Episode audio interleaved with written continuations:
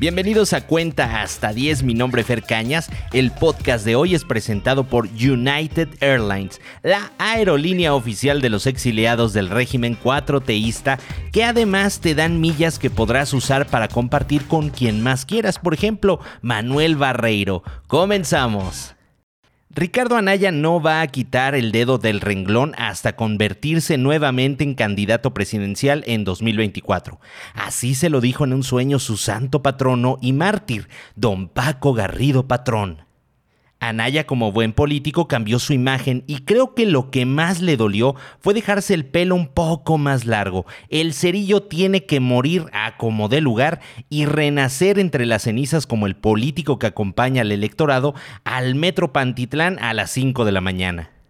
Pero este tipo de acciones que nadie más que él mismo se lo cree son una amenaza para Andrés Manuel, pues cierto es que Anaya es el único que está haciendo algo para amarrar una nueva candidatura desde la oposición. Al interior del partido dejó una estela de enemistades y descalabros que difícilmente le darán la nominación panista en 2024. Pero repito, es hasta el momento el que Andresito odia y que ve más adelantado en el tartán político. Ahora sí vayamos a la carnita de este episodio, pues Ricardo el joven maravilla Anaya pateó el hormiguero y ahora tiene una orden de presentación para responder por los delitos de lavado de dinero y enriquecimiento ilícito. Cada movimiento de Ricardo Anaya está calculado, pero sabemos que la justicia en México desde hace mucho tiempo viene con sentencia desde el poder y hoy el PAN no es gobierno. Si Ricardo Anaya cometió los delitos mencionados, que se juzgue, pero que la balanza de la justicia llegue pareja para quienes hoy se sientan en grandes escritorios salvados por el Mesías. López Obrador sigue los pasos de sus amigos dictadores como Nicolás Maduro o Daniel Ortega. Sin embargo, en nada puede compararse con las acusaciones ridículas que ha hecho, por ejemplo, Ortega contra los posibles candidatos presidenciales en Nicaragua. Ricardo Anaya no puede compararse con ser un perseguido político, pues parafraseando a María Félix, le buscaron hasta que le encontraron.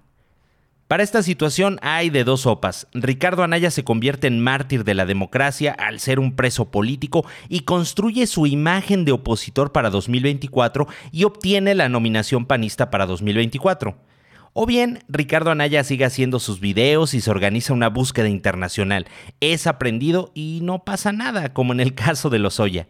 En ambos casos, Ricardo Anaya pierde, pues el haberse ido nos recuerda que el que se fue a la villa perdió su silla.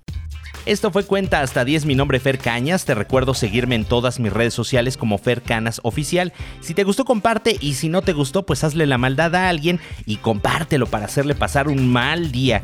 Nos escuchamos hasta la próxima. Agur.